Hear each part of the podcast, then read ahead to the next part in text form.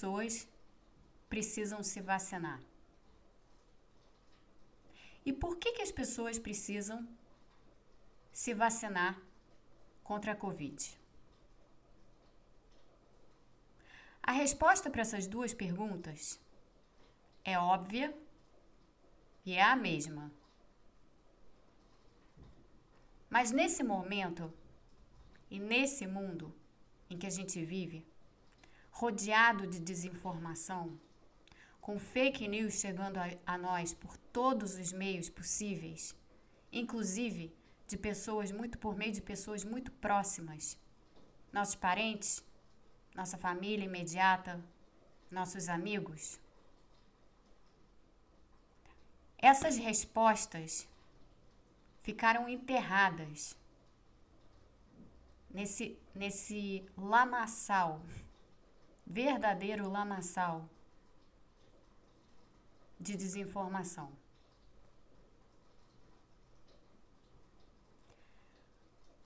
Quando eu era criança, e imagino que alguns de vocês, ouvintes também, não havia um movimento anti-vacina. Ao menos não no Brasil. Na verdade, o Brasil foi, até muito recentemente, um país francamente aberto e incentivador das campanhas de vacinação. Talvez porque nós tenhamos convivido com tantas doenças infecto-contagiosas ao longo da nossa história. Talvez porque o país tenha tido grandes médicos sanitaristas, como Oswaldo Cruz. Talvez porque, para as pessoas vivendo nas cidades ou nos pequenos, nas pequenas localidades rurais, vacinar-se ou não nunca foi uma pergunta. Se houvesse vacina, havia adesão. Mas hoje já não é mais assim. Hoje as pessoas estão cercadas de todo tipo de questionamento não embasado pelas ciências a respeito das vacinas. Inclusive de muitas vacinas que todos nós tomamos quando criança. É o exemplo da vacina para sarampo, por exemplo. Hoje em dia, há muitos pais que se recusam a vacinar os filhos contra essa doença que pode causar muitas complicações caso a criança se infecte. Essa doença, infelizmente hoje, não tem a mesma cobertura vacinal que já teve no passado. O que introduz risco? Introduz o risco do sarampo voltar. A volta do sarampo já é uma realidade aqui, nos Estados Unidos, onde o movimento anti-vacina, baseado não em evidências científicas mas em teorias conspiratórias e em fake news em fatos inventados, ou seja, não fatos, ganhou muita força e continua ganhando força nessas últimas décadas e no momento presente. As pessoas se vacinam não só para proteger elas próprias mas para proteger a comunidade onde elas vivem. Principalmente quando a gente está tratando de doenças infecto-contagiosas. Uma doença infecto-contagiosa é uma doença transmissível, é uma doença que passa, é uma doença que se transmite de uma pessoa para outra. Portanto, nas doenças infecto-contagiosas, existe o que se chama de uma cadeia de transmissão. E a única forma eficaz de se interromper a cadeia de transmissão é por meio das vacinas. Como que as vacinas atingem esse resultado? Como que elas fazem isso? As vacinas são desenhadas com um princípio básico. Esse princípio básico é o de treinar o seu sistema imunológico para que ele reconheça um agente infeccioso sem ter que entrar diretamente em contato necessariamente com esse agente infeccioso. Ou pelo menos sem ter que entrar em contato diretamente com esse agente infeccioso da sua forma mais bruta, violenta, natural e potencialmente letal. A vacina contra a tuberculose, por exemplo, utiliza o bacilo vivo, causador da tuberculose, porém enfraquecido, de modo a não causar na pessoa inoculada uma manifestação da doença. Dessa maneira, a vacina contra a tuberculose estimula o sistema imune a reconhecer o bacilo mais potente, não utilizado na, na vacina, quando e se algum dia a pessoa vacinada entrar em contato com ele. E desse modo, a vacina para tuberculose protege contra a tuberculose. Esse é só um exemplo. Mas é um exemplo que vale para qualquer vacina. As vacinas que hoje estão sendo desenvolvidas para a Covid têm exatamente o mesmo princípio: o de treinar o seu sistema imune para reconhecer um vírus potencialmente letal, potencialmente causador de uma doença muito severa em algumas pessoas e ao preparar o seu sistema imune dessa forma, essa vacina protege você, mas não só você. Ela protege as pessoas ao seu redor. Porque ela limita a cadeia de transmissão. E ao limitar a cadeia de transmissão, o vírus perde poder de circulação.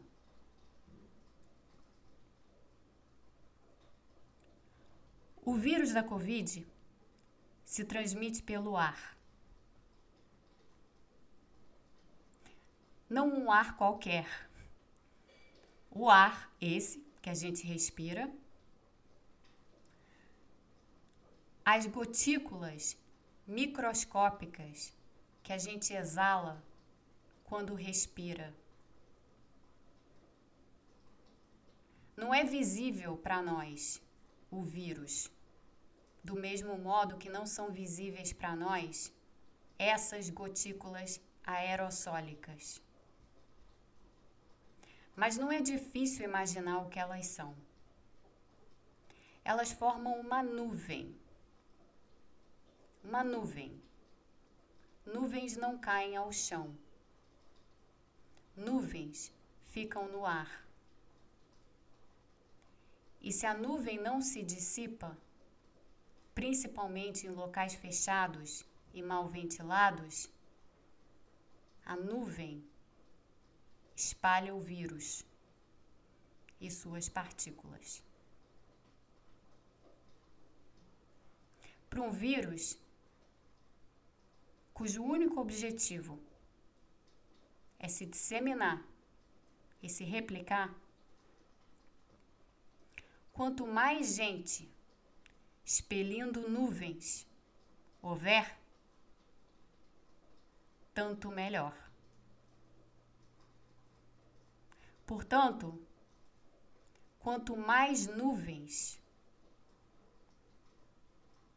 mais longa, mais abrangente é a cadeia de transmissão. Do momento em que você se vacina, não há certeza absoluta de que você não vá se contaminar. Mas há a certeza, ou pelo menos há uma chance enorme, medida pela eficácia da vacina, de que doente você não vai ficar.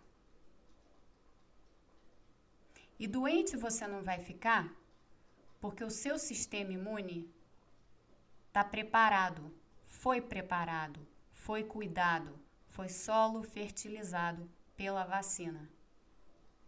De tal maneira que quando você realmente entrar em contato com o vírus, o seu sistema imune por uma série de mecanismos, mas em particular pelo mecanismo dos anticorpos capazes de neutralizar o vírus, a ação neutralizante desses anticorpos impede que você tenha suficiente replicação viral nas suas células para causar a doença. E se você não tem suficiente replicação viral nas suas células para causar a doença, é menos provável,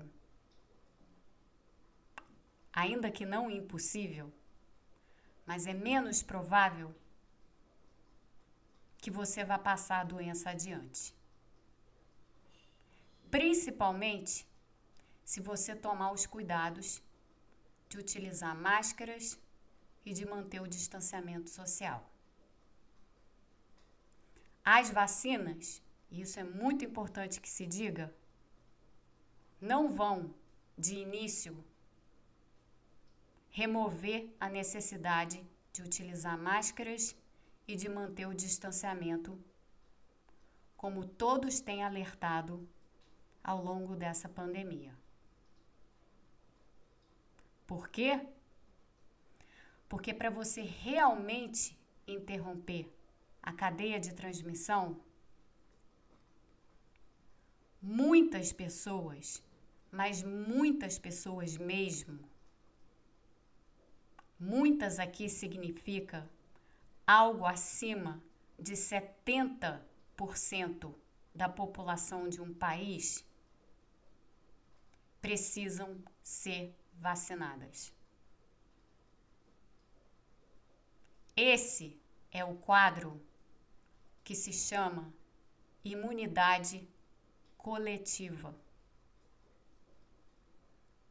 O ato de se vacinar é um ato coletivo. É um ato que requer, para interrupção das cadeias de transmissão, que todos reconheçam a sua parte em dar cabo à pandemia. Sem essa consciência, a pandemia não vai terminar. O vírus que causa a Covid, o SARS-CoV-2, já é um vírus endêmico Endêmico significa um vírus que está e continuará em circulação. Mas para atenuar os efeitos dessa circulação, para que você possa circular mais livremente e o vírus não, é preciso que você tenha consciência da necessidade de se vacinar e da importância de que todos façam o mesmo que você. Você quer ir à praia sem susto? Você quer voltar ao cinema sem preocupação? Você quer andar no transporte público sem medo? Você quer poder visitar sua família, em particular os seus parentes idosos, cujo risco de morrer dessa doença é muito mais alto do que talvez seja o seu? Você quer ter a sensação novamente de liberdade? De poder sair de casa, sim, com os riscos normais da vida, mas pelo menos sem esse, desse vírus e do estrago que ele causa? Se você respondeu sim a todas essas perguntas, você precisa não só tomar a vacina, seja ela qual for. Você precisa fazer campanha. Você precisa convencer todos aqueles que dizem para você: "Ah, eu não vou tomar vacina. Ou eu não vou tomar vacina chinesa. Ou eu não confio que a vacina realmente faça alguma coisa. Ou eu tenho medo que a vacina mude o meu DNA. Ou qualquer outro absurdo que você tenha escutado. O seu trabalho agora, comunitário, em prol da vida, em prol da vida sem pandemia, é convencer as pessoas ao, ser, ao seu redor da necessidade premente de se vacinar. Mais informações sobre as diversas vacinas que estão sendo desenvolvidas e as que já foram aprovadas para uso nos Estados Unidos, na Europa, estão disponíveis nos episódios 1 e 2 do quadro É Verdade desse podcast. Tríplice Fronteira.